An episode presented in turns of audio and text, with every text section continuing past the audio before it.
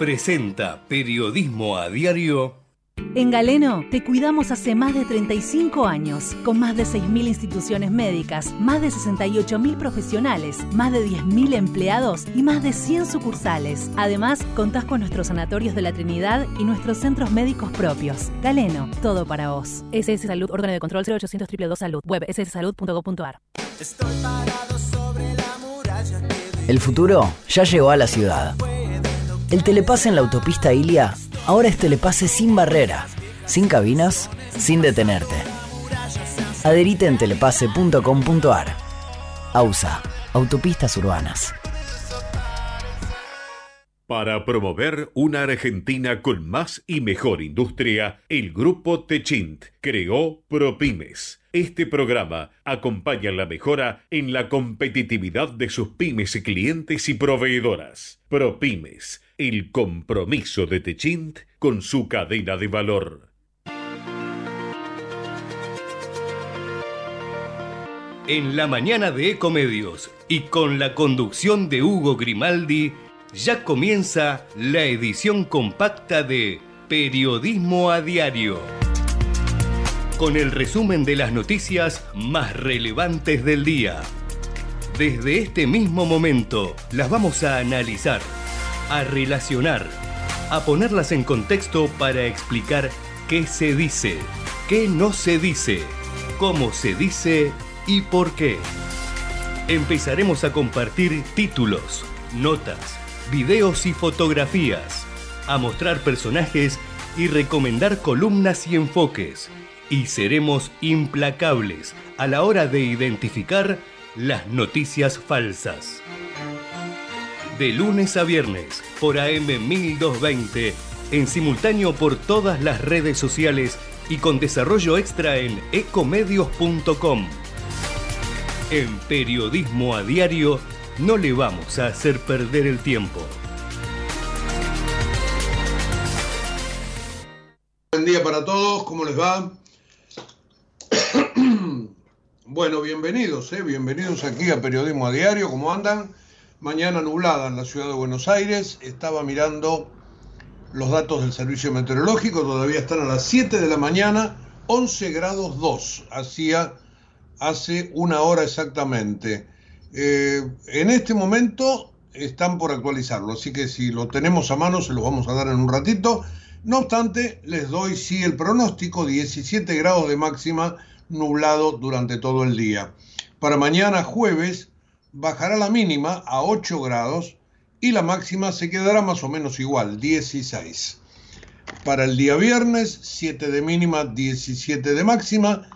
Tres días sin sol, dice el servicio meteorológico, que recién empezaría a verse el día sábado. Con un poquito más de frío, 5 de mínima, 16 de máxima. El domingo, sol, pero 4 de mínima, 16 de máxima. Ahí estamos entonces con los datos del tiempo que nos, bueno, preanuncian una mañana, una, un resto de semana bastante complicado, aunque sin lluvia. Bueno, bueno, bueno. Temas del día. ¿Qué necesitamos saber? ¿Cómo podemos salir de casa bien informados? Bueno, para eso está Periodismo a Diario. Yo creo que tenemos que armarnos en la cabeza tres temas centrales. El primero está transcurriendo en los Estados Unidos, en Washington. Allí está Sergio Massa. A partir de lo que hoy tenga que decir el directorio del Fondo Monetario Internacional, surgirán eh, una serie de detalles que hacen a lo que ayer desde el gobierno se festejó bastante, que fue haber conseguido, como nosotros le dijimos por la mañana, una serie de créditos en el BID y en el Banco Mundial, esto es de, cajón, ¿no? Cada vez que va un funcionario a Washington, hace esas visitas y siempre se trae algo. Ahora, ¿qué es lo que se trae? Promesas. Porque el gobierno, masa, puntualmente economía, masa, este, van a batir el parche de que se han conseguido 1.300 millones de dólares extras 1.385 en realidad, y eso se lo tiraron ayer a los diarios, que hoy lo publican en sus tapas, Y, bueno, este, tachín, tachín. Nosotros ayer por la mañana les dijimos, primero, si no sale lo del Fondo Monetario, no sale ni lo del Banco Mundial ni lo del BID. Segundo, es más que probable que salga lo del Fondo Monetario. Por lo tanto, estos desembolsos de estas dos entidades que no hacen auditorías porque las hace el fondo, es decir, solo aprueban desembolsos cuando el fondo está ok, entonces sí, nos van a girar esos 1.300 millones de dólares. ¿Cuándo? Bueno, antes de fin de año. Mañana no. Es más, sí, claro. ¿El destino cuál es? Bueno, son varios destinos sociales, destinos de infraestructura, ya estaban comprometidos, se vuelven a anunciar. Este es otro clásico de todos los gobiernos, ¿no? Te lo anuncian cuando se, se lo dicen, te lo anuncian cuando parece que desembolsan, te lo vuelven a anunciar cuando llega la plata, te lo vuelven a anunciar. Es decir, siempre es la misma plata. Esto no es este, este, exclusivo de este gobierno, sino que todos lo hacen y lo han hecho. Pero lo medular de hoy es justamente esa reunión de directorio del fondo. Allí estará Massa, pero no adentro, obviamente que es el directorio ejecutivo y representante de los países que son quienes más tallan en el Fondo Monetario, Estados Unidos, Alemania, Japón, China, se presume que como es por mayoría, la Argentina no va a tener inconvenientes y el grueso va a llegar en dos tramos, ahora y antes de fin de año. Ahora, cuando venga lo que tiene que venir ahora, hay una parte que se va a ir inmediatamente, en varios destinos. Primero, hay que pagarle a Qatar. Segundo, hay que pagarle a China. Tercero, hay que pagarle a la Corporación Andina de Fomento. Cuarto, los dólares que quedan en el Banco Central probablemente este, no puedan ser utilizados para intervenir, que es lo que quería el gobierno, aunque sí parece que Massa se trae la autorización para intervenir en una banda dentro de los bonos. O dicho de otra manera, cuando el dólar llega a determinada banda, ahí el Fondo Monetario no diría nada si el Banco Central interviene con bonos para tratar de torcer la cotización del dólar en función de las contrapartidas. Esto ya se ha hecho mucho y el fondo, si son bonos, no, no dice nada habitualmente, aunque no es la mejor práctica, pero lo que se busca es mantener la brecha a raya. Brecha que ayer subió hasta 108%, este, y, bueno, y dejó al dólar blue en 727 pesos. Eh, igualmente, el Banco Central ayer compró dólares, fueron 67 millones, y en el mes lleva acumulados 864, lo cual no está mal. Eh, otro título que tiene que ver con las reservas del Banco Central, lo vamos a mechar ahora para que el comentario tenga en todo caso este, el aspecto noticioso de lo que estamos diciendo, tenga en todo caso un, sustento este, con un escenario, con un contexto, es que Julio cerró con 650 millones, julio, el mes pasado, ¿eh? 650 millones de dólares negativos en la balanza comercial. Es decir, se compró al exterior más de lo que se vendió. 650 millones de dólares más en salidas, es decir, rojo, negativo. Y ese rojo, ese negativo, este, se viene dando durante todos los meses del año y ya lleva en lo que va del año 2023 5.142 millones abajo. ¿Mm? Evidentemente, la sequía ha hecho, y en esto hay que darle la derecha al Ministerio de Economía, ha hecho lo suyo y ha distorsionado totalmente los números. Pero nos agarró el frío desabrigados, para colmo con lo cual estamos al borde de la neumonía. Eh, verdaderamente la, situación es crítica y por eso se está, algunos dicen mendigando, mangueando si les gusta más, por eso se está mangueando de donde pueda salir. Y Massa eh, sustenta su permanencia en carrera política para este, la elección justamente en esto, en tener plafón, en poder darle un poco de movilidad a la economía de acá a fin de año, pese a que los índices de precios van a ir en alza por la devaluación, hoy ya se habla de nuevos incrementos tarifarios, probablemente en luz, seguramente en gas hacia fin de año, es decir, hay eh, desde ya una complicación que hace al bolsillo de todos, la mayor parte votantes.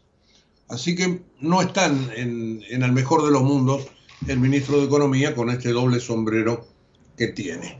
Pero volviendo, volviendo al, a lo que tenemos que saber de, hoy del Fondo Monetario, este, Massa está tratando de este, también tomar contacto con autoridades de los Estados Unidos para que de esa manera este, Estados Unidos juegue a favor de lo que hoy tendrá que votar el, directorio ejecutivo del fondo.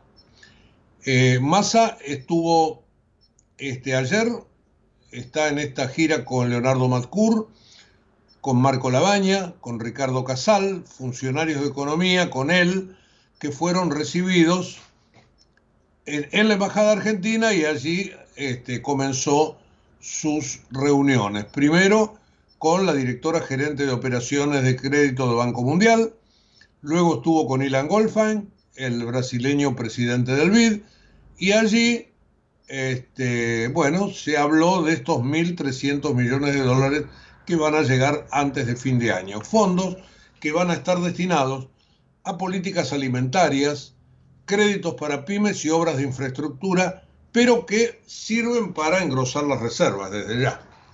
Así que imagínense ustedes cómo hacer para tener este, dinero en el, Banco Central, no utilizarlo, mostrarlo.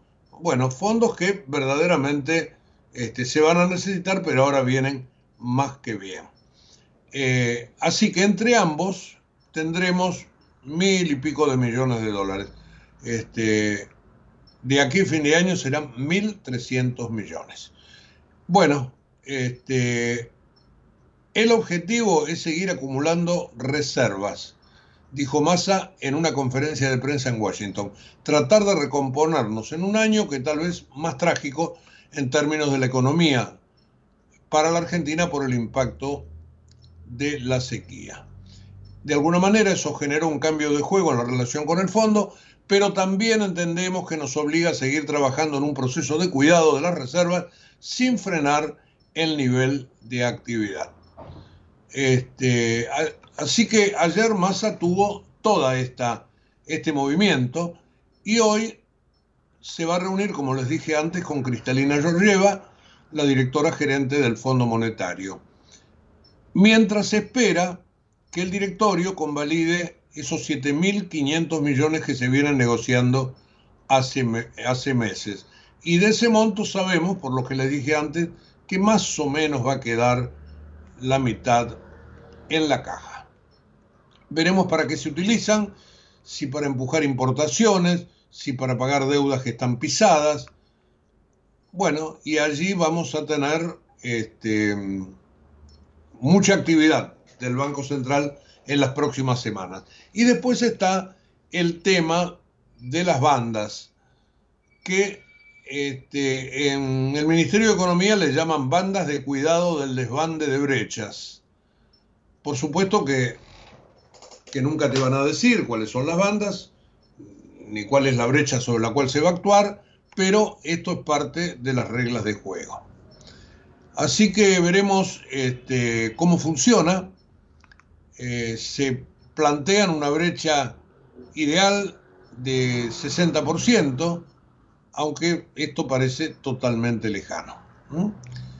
Eh, hoy, bueno, ayer Massa estuvo también con funcionarios del gobierno de los Estados Unidos, puntualmente del Tesoro, y para hoy tiene un encuentro agendado con Brian Nichols, que es funcionario del gobierno de Biden para asuntos de América Latina.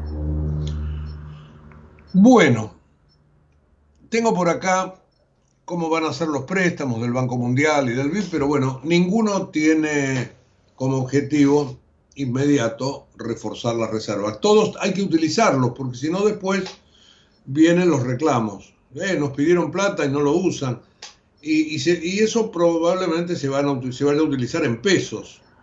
Así que los dólares van a quedar adentro, se van a emitir los pesos correspondientes y se irán girando, porque generalmente son políticas sociales, como en el caso del, Banco Mundial, tarjeta alimentar, AUH, y el BID eh, es para financiar exportaciones de la economía del conocimiento, construcción de un puente entre Chaco y Corrientes, etcétera, etcétera, etcétera. Y una parte dice la información para el sistema educativo bonaerense.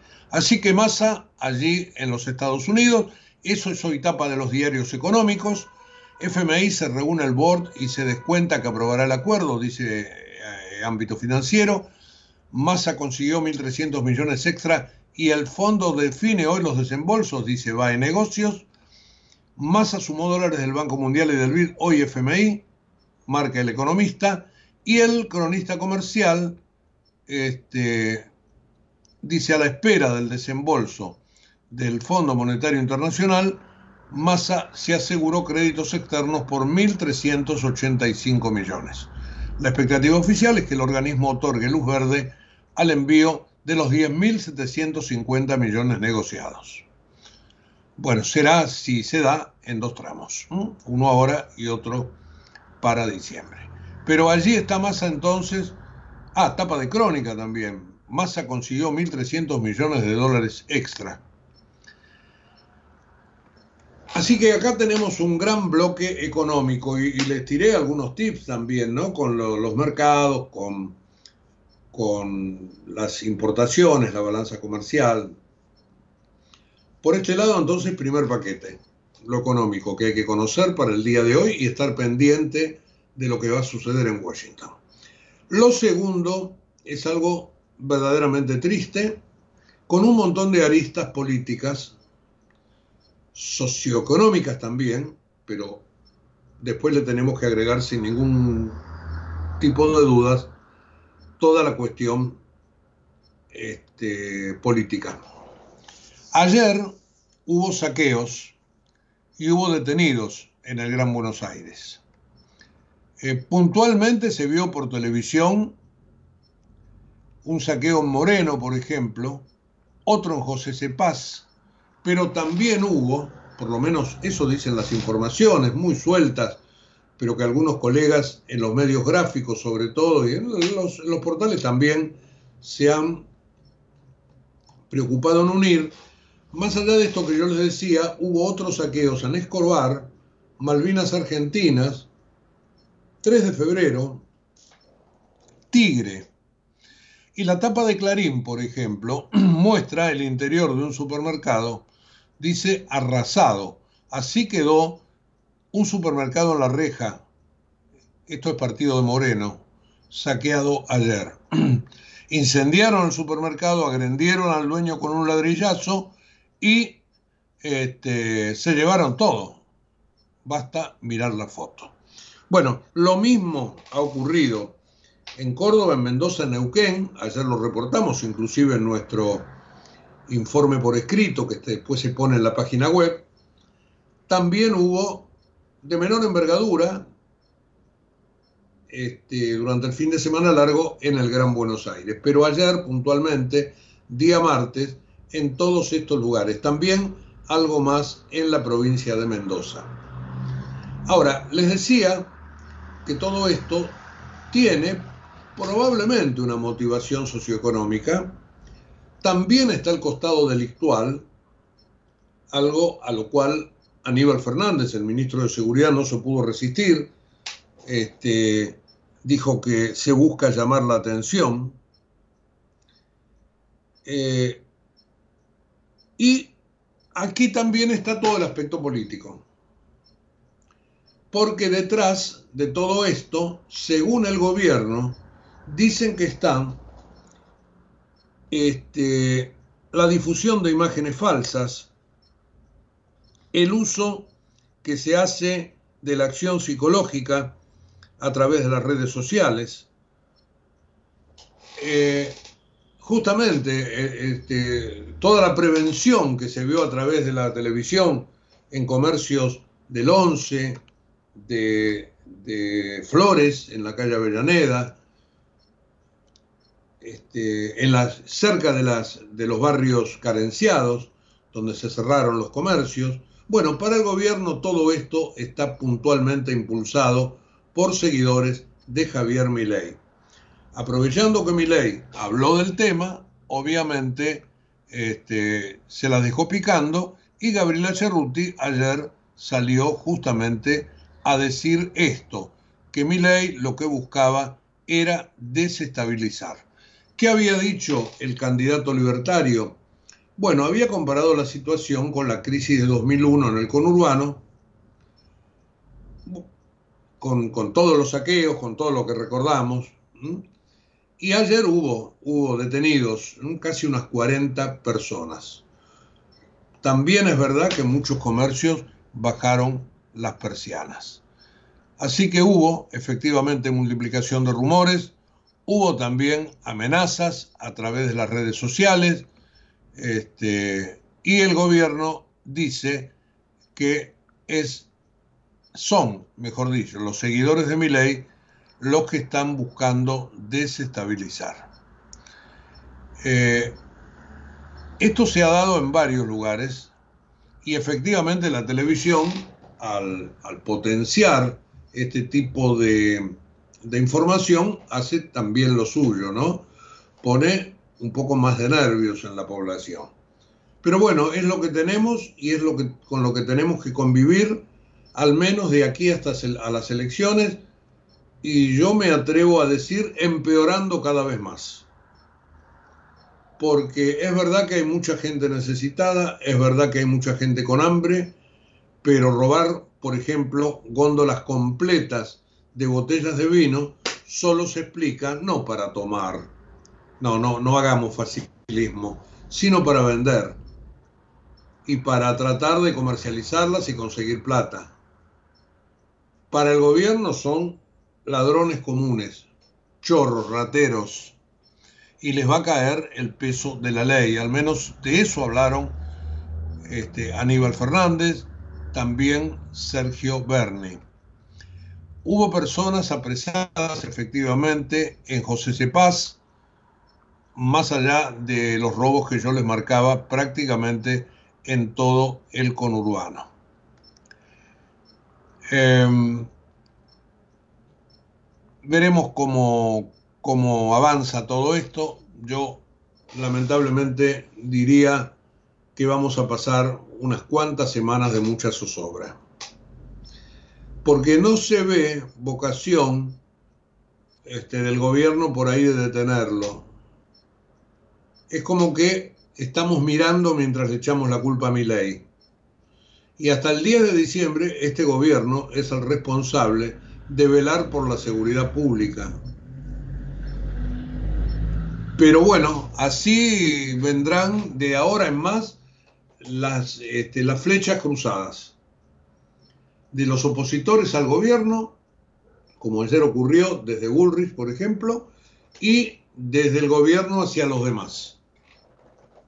Mientras tanto, la gente que labura los comerciantes, este, veremos de qué manera pueden zafar de todo esto, porque entran en tropel 40, 50, 60 personas que superan el número a cualquier grupo policial que se puede acercar y entonces a partir de eso este, no, alcanzan los efectivos y se produce justamente los saqueos. Y, y justamente porque siempre están en mayoría, todo esto amenaza obviamente repetirse. Bueno,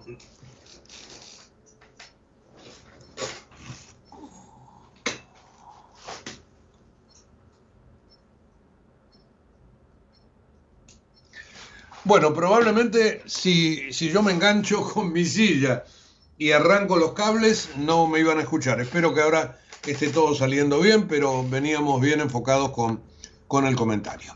Bueno, otro tema, el tercero, digo yo que está así en una grilla para saber hoy qué es lo que, qué es lo que ocurre, eh, tiene que ver con la bendita ley de alquileres.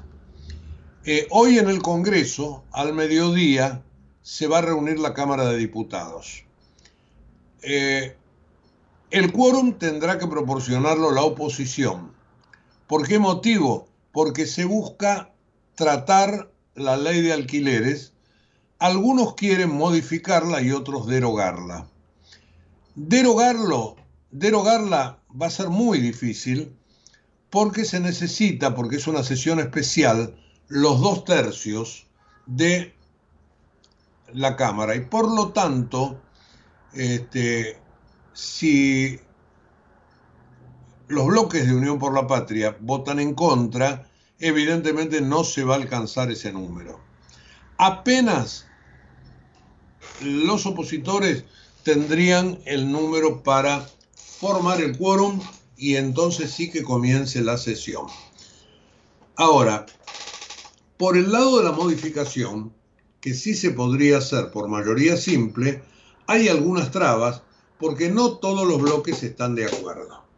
Pero hoy por hoy, esta ley que ha bajado drásticamente la oferta de alquileres en la ciudad de Buenos Aires al 20% de hace un año atrás, eh, esta ley fija tres años de vigencia de los contratos y ajustes anuales a través de un mix del índice de precios al consumidor y este, el RIPTE, que son los salarios. Bueno, esto por el plazo puntualmente este, y por, por la cantidad de tiempo que pasa entre un ajuste y otro, ha sido resistido y lo que se provocó en esta ley que fue votada en su momento por muchos del radicalismo, del peronismo, este, no por todos del PRO, este, obviamente que no por mi ley y, sus diputados. Bueno, esta ley trajo esto, que se haya retirado la oferta y que hemos tenido este, una baja complicadísima y falta de alquileres. Así que se busca este cambio, pero la verdad que de momento no hay este, no están los votos para cambiarla. Así que el final está abierto. Eh, veremos hasta dónde se llega. Hasta este momento la cosa sigue este, en un limbo. Unión por la Patria, el oficialismo no quiere tocarla. La verdad que esta problemática este, se enrieda cada vez más y esto genera justamente esa caída de la oferta que yo les estaba marcando a tres años de la ley Lipovetsky, que así se llama, por el diputado que la impulsó. Un régimen que este, justamente lo que hace es complicarle la vida a todo el mundo. Entonces los legisladores este, buscan hacer estos cambios y hoy en esta sesión en la Cámara este, algo se podría llegar a hacer aunque los más este, pesimistas dicen que la situación eh, seguramente se va a poner este, complicada y que va a ser prácticamente imposible em, poderla reformar. Pero de esta manera, así como están las cosas, no se puede seguir, porque genera angustia en los inquilinos y obviamente este, genera inseguridad en los propietarios. Por lo cual es un choque de planetas. Ahora, la política no termina de entenderlo, porque con, el, con la excusa de proteger a los inquilinos, lo que ha hecho fue complicarles más la vida. Porque quien tiene una propiedad para alquilar y se anima, lo que hace es cubrirse a partir del costo. Y esto ha generado una suba permanente de precios. Así que el tema de la ley de alquileres es verdaderamente una, una cuestión que hoy de alguna manera va a tener que este, mostrarse. Así justamente en esta sesión que empezará al mediodía en la Cámara de Diputados. Bueno, nosotros este, queremos hablar con alguien que conoce mucho de todo esto que yo les estaba hablando. Es uno de los directores de Reporte Inmobiliario, una publicación realmente muy tradicional, pero que conoce al dedillo todo el tema de propiedades, de alquileres, compra, venta, etcétera, etcétera. Y ya está con nosotros Germán Gómez Picasso, que seguramente nos va a dar un mejor panorama al respecto. Germán Hugo Grimaldi, buen día, ¿cómo te va? Buenos días, Hugo, ¿cómo estás? ¿Cómo estás? Bien, le acabo de contar a los oyentes cómo están los tantos en la Cámara de Diputados para hoy al mediodía, en algo muy difícil, que es que se derogue la ley y algo menos difícil pero complicado que se la logre reformar.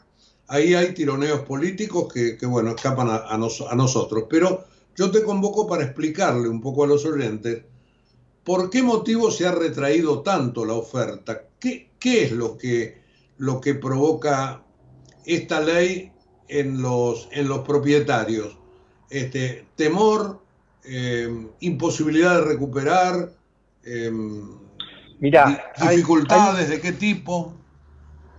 Hay un elemento que es fundamental, ¿no? Vos con esta ley podés actualizar el alquiler cada 12 meses. O sea, vos se actualiza el, valor del alquiler cada 12 meses. Vos ten en cuenta que con la inflación que tenemos, actualizar cada 12 meses es algo realmente irrisorio. Y aparte hay una cosa que es, que es concreta.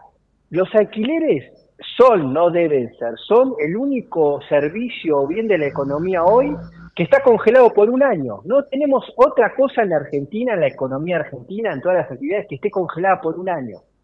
Lo único que quedó son los alquileres, ¿entendés? Entonces, claro, el propietario dice, pero escúchame, yo hoy empiezo cobrando 200, pero esos 200 en 12 meses van a ser chauchipalito, esa es la realidad. Y eso es lo que hizo que se salga del alquiler tradicional. Después hay un montón de otras cosas, también en alquiler a tres años, la verdad que en los tiempos en los que vivimos, un contrato a tres años es mucho tiempo. El propietario podría llegar a tener necesidad de vender el, bien, no se puede tener una enfermedad terminal, o se está divorciando, o sea, necesita la propiedad por un hecho puntual y la verdad que tres años es mucho tiempo. Vos estás entregando, te deshaces de ese activo por tres años prácticamente, directamente, no es tuyo por tres años.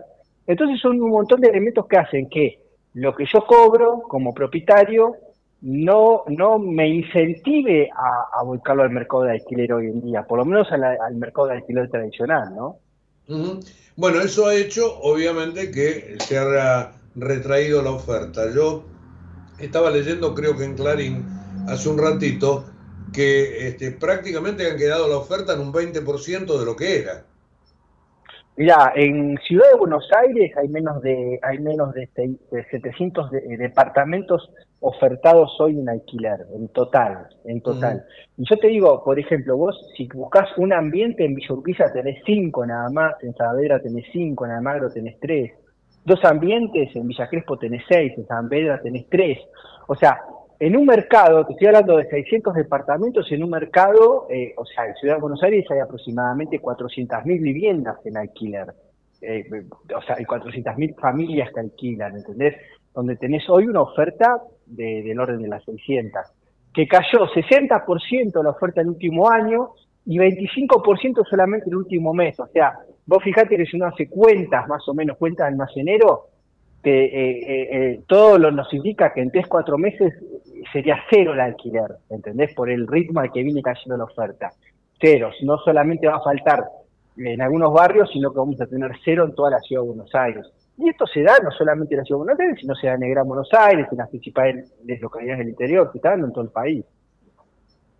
Eh, te, quería preguntar con respecto a, los tiempos electorales. Eso complica un poco más la cosa, supongo, ¿no? Y lo que pasa es que hay, eh, hay como, eh, viste, uno no, no, no termina, me pasa a mí, te pasará a vos, te pasa a todo el mundo, no termina de, leer o entender bien qué pueda pasar el año que viene. Entonces también es difícil hoy eh, a nosotros nos preguntan mucho, ¿conviene comprar, conviene vender? Es un momento que es difícil hacer una lectura racional. Eh, es, complicado, la verdad que uno no, no, no, no, no, imagina, porque yo, a nosotros, por ejemplo, nos llaman de los medios todos los días y nos preguntan, y bueno, ¿y qué va a pasar? ¿Conviene comprar ahora? ¿O el año que viene? ¿O, conviene vender? Y la verdad que yo la, repregunta que hago, vos primero decime qué nivel de dólar vamos a tener el año que viene y te digo qué, convendría hacer con respecto al mercado inmobiliario, ¿entendés? Pero lo que pasa es que lo que nadie sabe es qué nivel de dólar vamos a tener y qué nivel de inflación vamos a tener. Entonces, es difícil también dar una opinión con respecto al negocio inmobiliario hoy, hoy. hoy.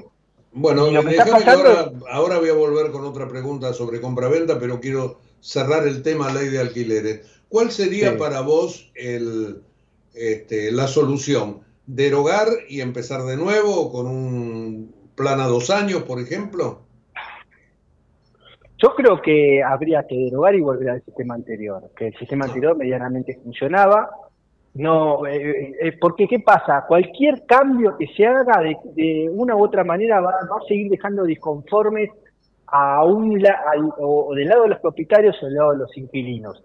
Para mí habría que derogarla y pensar una ley de alquileres que sea con tiempo, ¿no? Con, la participación de, los propietarios también, de los inquilinos, pero que sea algo que realmente beneficie a ambas partes y que haga que se que el mercado se provea de inmuebles para el alquiler, porque lo que está pasando es que está faltando oferta. Más allá de que esta ley nos hubiera promulgado y más allá de la problemática que tenemos hoy con los alquileres, la verdad es que en Argentina eh, nosotros tenemos un problema habitacional, que es que primero que no tenemos crédito hipotecario, eh, que el crecimiento vegetativo va más rápido que la cantidad de viviendas que se construyen. O sea que tendríamos de alguna manera igual un problema con el tema de los alquileres, como tenemos un problema con el tema del acceso a la primera vivienda. Pero me parece que es un tema que hay que discutirlo más a fondo, ¿no? No sé si eh, de acá, en un momento electoral, de acá a dos meses, se va a poder mejorar una ley. Para mí que derogarla, barajar y dar de nuevo. Lamentablemente es eso lo que venimos diciendo desde, ya desde hace año y medio, dos años nosotros, ¿no? Desde que se, se pudo corroborar en la práctica, porque nosotros en la teoría ya veníamos alertando que esto iba a pasar, pero cuando la práctica nos demostró que la ley no servía, empezamos a decir que había que derogarla urgentemente. Y bueno, Vos viste cómo son los tiempos legislativos. Sí, claro. Eh, Germán, eh, recordame cómo era la ley anterior, así también a los oyentes le refrescamos. No, no es que había una ley, en realidad se regía por, el, por, por, la, por la ley de comercio y lo que, lo que se estipulaba entre las partes eran contratos a dos años que se actualizaban, o sea, se pactaba el, el, porcentaje de actualización de antemano y se actualizaban cada 12 meses, cada 6 meses, según el ritmo de la inflación del momento. ¿no? antes de que rija, hace tres años, antes de que empiece a regir esta nueva ley, se estaba pactando con actualizaciones cada 6 meses. Yo creo que hoy, con el ritmo de inflación que tenemos hoy, seguramente las actualizaciones se, se pactarían cada 3 meses. Y se pactaba un valor cada 3 meses que se iba modificando, y el contrato era dos años. Eh, eso es, básicamente eso. Después se cambiaron algunas cosas con las con, eh, con el tema de las garantías, de la garantía propietario, hoy se puede usar garantía de alquiler, de garantía un seguro de caución, pero que ya se venía usando también. O sea, son cosas que se podrían seguir usando. Eh, pero básicamente es eso, no son grandes los no hubo tampoco grandes cambios con la ley de alquileres, tampoco que beneficien tanto a los, a los inquilinos, porque la verdad es que que los inquilinos se encontraron con la problemática esta de que no hay, de que no tienen oferta hoy en día. Bueno, ahora sí, vamos al tema compra-venta. Este, decime por valor de metro cuadrado. Eh, ¿Cómo lo comparamos, por ejemplo, un barrio estándar, Caballito, de hoy al año pasado y hace cinco años atrás, en cuanto a valores de metro cuadrado? Mira, por respecto a cinco años atrás, los precios cayeron entre el entre el 35 y el 45%, dependiendo un poco del barrio. Poner el caballito que haya caído un 40% en estos cinco años. Eh, o sea, esa es, esa es la caída del valor metro cuadrado que tuvo en general el metro cuadrado en todo el país, ¿no? Que dio eso en dólares, me dio en dólares. Eh, lo que sí, hace ya dos trimestres que los precios no están cayendo. O sea, la, gente empezó a comprar porque vio que habían, estábamos en un piso técnico y los ¿quiénes empezaron a comprar? Los que tienen los dólares, ¿no? Los ahorristas de dólares vieron que, bueno, lo que antes me salía 200 mil dólares, y lo pago, lo compro por 130. Yo justo necesitaba un departamento para mi hijo, necesitaba una casa de fin de semana, o me quería comprar un terrenito en un country para construirme mi casa. O sea, esa gente empezó a mover el mercado los últimos, ya te diría desde hace un año, de a poco, paulatinamente. Eh, pero claro, ahora estas últimas dos semanas, tres, con todo el tema del fuerte de las fuertes evaluaciones, esa gente eh, eh, pone, espera, se queda a esperar a ver qué pasa, ¿entendés? O sea que hoy estamos en un momento de, eh, de parálisis, se podría decir, hasta ver qué pasa con el dólar. La gente hasta que el dólar no vuelve a, un nivel de estabilidad, o sea, que, que, estabiliza en un cierto valor, no sale a comprar. Hoy estamos en ese momento de parálisis. Está bien. yo vivo en un barrio donde hay auge de construcción y veo que las obras no se paran estoy en Villa Devoto, así que vos sabés cómo, cómo se está moviendo esto por acá. Pero las obras continúan. ¿Qué, ¿Qué pasa? Han hecho acopio seguramente de, materiales y de precios, supongo. Lo que pasa es que las obras, todas esas obras que nosotros vemos son de, también es un, es un elemento eh, raro, es, eh, son departamentos que están vendidos inversores y los inversores son gente que tienen pesos que no saben qué hacer con los pesos, que le va bien en su actividad, son profesionales, empresarios pyme, eh, comerciantes, que le va bien, reciben cierto caudal de pesos todos los meses, no saben qué hacer con los pesos y los vuelcan muchas veces a las cuotas en estos en emprendimientos, ¿entendés? Entonces la, eh, es un círculo que se va moviendo, se va moviendo. Pero vos después te encontrás del otro lado, esa gente no quiere vender los departamentos a los valores de hoy lo, los están construyendo y si vos si hoy lo vendés, no, no, hoy a los valores hoy no vendo, lo voy a esperar. Hay mucho, está pasando mucho eso también. Lo que está en construcción, salvo que haya necesidad de constructor puntual, porque tiene que terminar la obra, o porque necesita capital para cierta etapa del proyecto, en general eh, están, están eh, pisando los departamentos, están esperando a ver qué pasa, porque prevén que los, que los precios deberían en algún momento volver a subir. Eh, lo que yo te preguntaba con respecto a los materiales, este, probablemente estén acopiando o hayan acopiado, pero ahí también hay subas permanentes de precios, me imagino. Sí, pero como el dólar los va acompañando también. sí, Lo del acopio es medio relativo, a veces sirve, a veces no, porque vos fijate que alguien que los últimos seis meses que acopió hace seis meses, yo no sé si hizo negocio, en realidad lo hubiera convenido acopiar hace tres semanas cuando el dólar dio los, saltos grandes y que todavía no se habían actualizado las...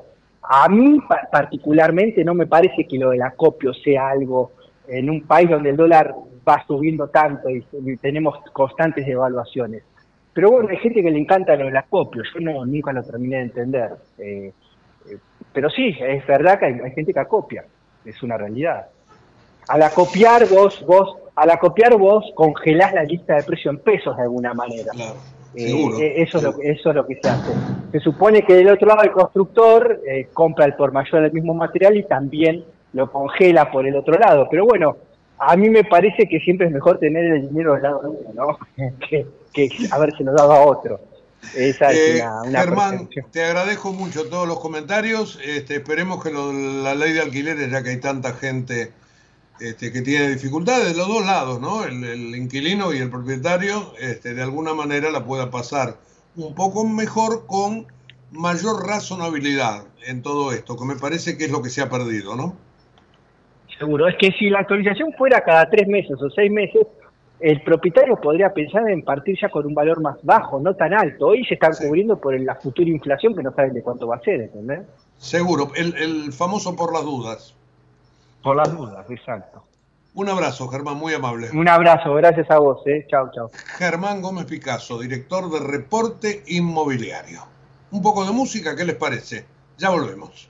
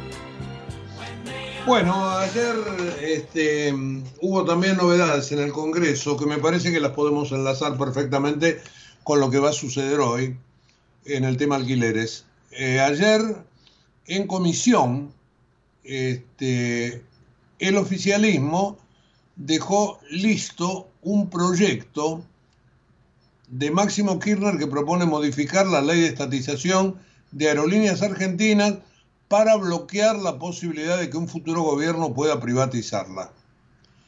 Desde ya que la oposición de Juntos por el Cambio rechazó la iniciativa, se retiró de la Comisión de Legislación General, pero igualmente como tenía mayoría el oficialismo, se firmó el dictamen. Así que técnicamente, después de una semana, esto va a estar en eh, posibilidad de ser tratado en el recinto. Mm, Veremos este, qué ocurre. Pero mm, me da la impresión que esto, ha sido muy testimonial de parte de Máximo Kirchner sobre todo. Y otro tema que está en el Congreso es la cuestión de eh, la aprobación de la extensión de cinco años para la jueza Ana María Figueroa. Esto es en el Senado. Bueno, ayer la oposición le pidió al oficialismo, a Cristina puntualmente, que eh, retire y archive el pliego de la jueza, porque esto, dicen desde la oposición, no va a funcionar. Así que bueno, le pidieron al kirchnerismo que se dé por vencido y que este, se termine con esta historia. Por supuesto que son manifestaciones de tipo político. Bueno, y más allá del de, Congreso, ya hablamos del tema de diputados, alquileres, este, aerolíneas y también de este tema en el Senado, donde sigue por otra parte el juicio político a la Corte, pero está muy deslucido, muy deshilachado. Este, y de esto sí tenemos que saltar a los partidos, a la cuestión electoral, que está todo detrás de esto. El tema de los saqueos, como ustedes habrán visto, todos quieren sacar su tajada. Eh, vamos a comenzar con mi ley, ya que hablamos de este tema al cual el, el gobierno le quiere colgar la responsabilidad. Eh, de mi ley habló Kisilov. Él está tratando de eh, obviamente ganar la provincia de Buenos Aires, de buscar su reelección. Le ha ido bien en las PASO, de hecho ha llegado primero. Eh, su, su gran caballito de batalla en el discurso electoral, ayer lo hizo en una escuela, es meter miedo con la derecha. Un discurso que debe tener 70 años, 80 años, no sé. Bueno, eh, la derecha, la derecha, la derecha. Eh, demoniza a Milei, por supuesto. Le dijo a los pibes que lo que busca Milei es vender órganos y dinamitar las escuelas. Sabe Kisilov que allí tiene Milei gran, gran arraigo y por lo tanto, bueno, utiliza estos argumentos este, dentro de la política. Eh, tengo cosas de Bullrich también. Está la cuestión del ministro de Economía. Se sabe que le fue ofrecido a Carlos Melconian. Hay dos versiones sobre por lo cual Melconian de momento no acepta.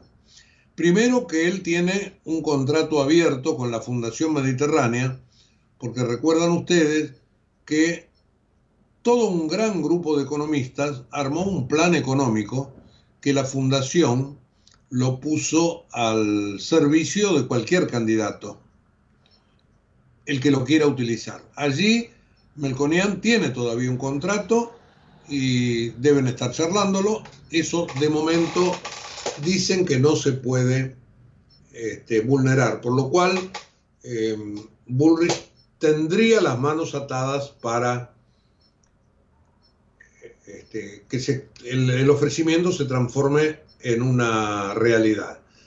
Otras versiones dicen que en realidad Bullrich no quiere darle el Banco Central a quien es y ha sido durante muchísimos años socio de Carlos Melconian en el estudio eh, que ambos han montado.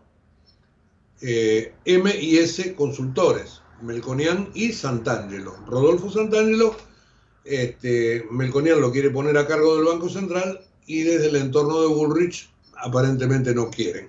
Así que por una u otra cuestión, el día viernes, cuando se haga la presentación de las cuestiones económicas, el coordinador de toda esta cuestión va a ser Luciano Laspina. Y esta es otra de las novedades. No será de momento, dicen Carlos Melconian. Y ya veremos después si sabemos por qué. En cuanto también a Bullrich, dicen que este, se inspiró y empieza a salir, aunque sean zapatillas, a recorrer la provincia de Buenos Aires, justamente allí Diego Santilli se sumó a la campaña. Ustedes recuerdan que Diego Santilli eh, estaba desde el lado de Horacio Rodríguez Larreta pujando con Néstor Grindetti por la candidatura a la gobernación. Iba, por un lado, este, Santilli con Larreta y Grindetti con Bullrich. Bueno, ganó Grindetti, aunque todavía no están los números definitivos, pero Santilli dice, bueno, yo me voy a sumar porque todos tenemos que trabajar para lo mismo. También se vuelve eh, a sumar Miguel Ángel Pichetto en otra faz, en la faz de armador, de hombre de consulta, Él se había ido, después de haber comenzado con Macri, con Bullrich, se había ido del lado de Rodríguez Larreta, creyendo en esta cercanía que proponía Larreta con, algunos peronistas, y ahora vuelve nuevamente con Bullrich. Eh,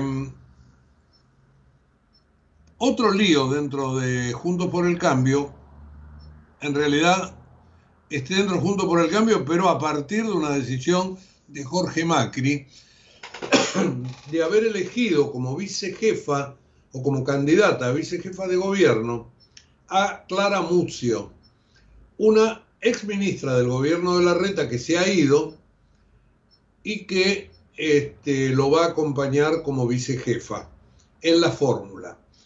Pero el lío no es tanto porque se fue del gobierno de Horacio Rodríguez Larreta, sino porque este, desde el radicalismo, sobre todo la gente de Martín Lustó, le enrostra a Jorge Macri que ni siquiera hablaron con ellos la posibilidad de negociar una candidata a esa vicejefatura este, que sea del radicalismo. Ellos consideraban que era algo que había que conversar y aparentemente Macri se cortó solo y fisuró un poco más a Juntos por el Cambio en la ciudad de Buenos Aires. Eh, así que ahí ahora se abre otro capítulo de incertidumbre. ¿A quién van a votar aquellos que estaban alineados con los radicales? Todos los votos de las secciones tradicionalmente radicales alrededor de la avenida Rivadavia, Caballito, Flores, Floresta, ¿a dónde irán a parar? Bueno, a Santoro, dicen algunos, puede ser. Este, no lo sé, la verdad que no lo sé y veremos si esto finalmente este, de alguna manera se termina.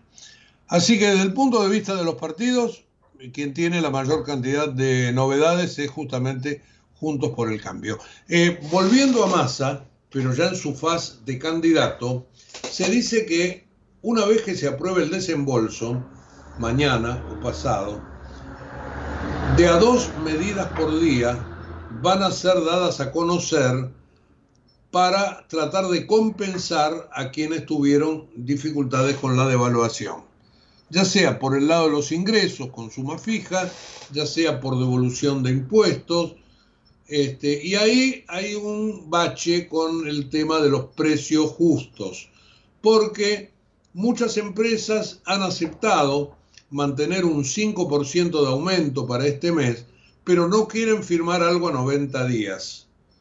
Y esto es lo que está buscando Guillermo Mitchell y lo que está buscando eh, la gente de la Secretaría de Comercio, pero las empresas no quieren saber de momento absolutamente nada, porque se les pide 5% agosto, septiembre, octubre, 90 días de prácticamente congelamiento con inflaciones que probablemente dupliquen ese 5% y aumenten los costos, etcétera, etcétera. Así que el tema inflacionario está que arde. Bueno, y con esto creo que estamos más o menos con todo. Eh, se supo que en la elección de la capital se van a usar dos boletas de papel. La decisión final la va a tomar Servini de Cubría, que es la, la jueza electoral.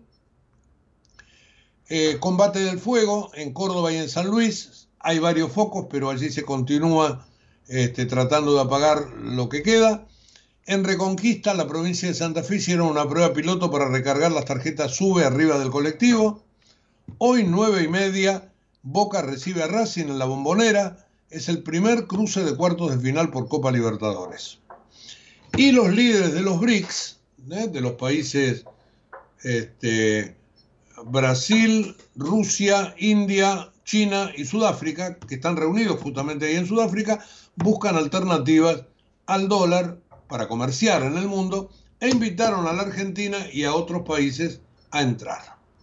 Y me tengo que ir porque se nos acabó Periodismo a Diario, hoy edición 131, con los temas más importantes, alquileres, saqueos, Fondo Monetario y con todo el desarrollo de lo demás. Esto lo tienen en un ratito en la web www.ecomedios.com. Hasta mañana. En Galeno te cuidamos hace más de 35 años, con más de 6.000 instituciones médicas, más de 68.000 profesionales, más de 10.000 empleados y más de 100 sucursales. Además, contás con nuestros sanatorios de la Trinidad y nuestros centros médicos propios. Galeno, todo para vos. SS Salud, órgano de control 0800 222 Salud, web sssalud.gov.ar. Estoy parado sobre la muralla que El futuro ya llegó a la ciudad. El telepase en la autopista Ilia ahora es telepase sin barrera, sin cabinas, sin detenerte. Adherite en telepase.com.ar. AUSA, Autopistas Urbanas. ProPymes cumple 20 años. Somos la generación del futuro de la industria y la energía. Trabajamos junto a nuestras pymes para mejorar la competitividad y proyectarnos al mundo. Somos ProPymes, el programa del Grupo Techint para el fortalecimiento de su cadena de valor. Desde Buenos Aires, transmite LRI 224, AM 1220, Ecomedios. Econoticias. Toda la información al instante. 9 de la mañana, un minuto en todo el país. En Buenos Aires el cielo está mayormente nublado. La temperatura 11 grados 4 décimas. Massa se reúne con Georgieva a la espera del desembolso por 7.500 millones de dólares. El ministro de Economía estimó que el país logrará los depósitos programados para luego devolver los préstamos solicitados a Qatar, China y a la CAF para poder hacer frente a los vencimientos con el FMI. Bernie denunció una campaña masiva en redes sociales para incitar a los robos. El ministro de Seguridad bonaerense denunció este martes una campaña masiva lanzada en redes sociales para provocar robos en la provincia de Buenos Aires e indicó que la policía actuó rápidamente y ya hay 36 detenidos por el delito de robo en poblado y en banda contra supermercados. En tanto, gobernadores de Mendoza y Neuquén hablan de instigadores detrás de los robos a comercios. Omar Gutiérrez sostuvo que son grupos minuciosos que tienen antecedentes y que se trató de una instigación a través de las redes sociales, mientras que Rodolfo Suárez sostuvo que la difusión de mensajes por WhatsApp son falsos, maliciosos y cobardes orquestados por alguien.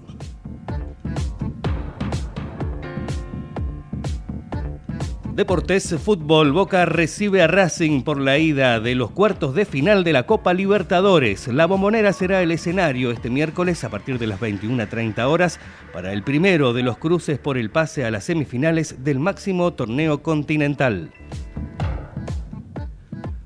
9 de la mañana, 3 minutos en todo el país. En Buenos Aires el cielo está mayormente nublado. La temperatura 11 grados 4 décimas, humedad 63%. La mejor información pasó por Econoticias. Ecomedios.com. Desde Buenos Aires, transmite LRI 224, AM 1220, Ecomedios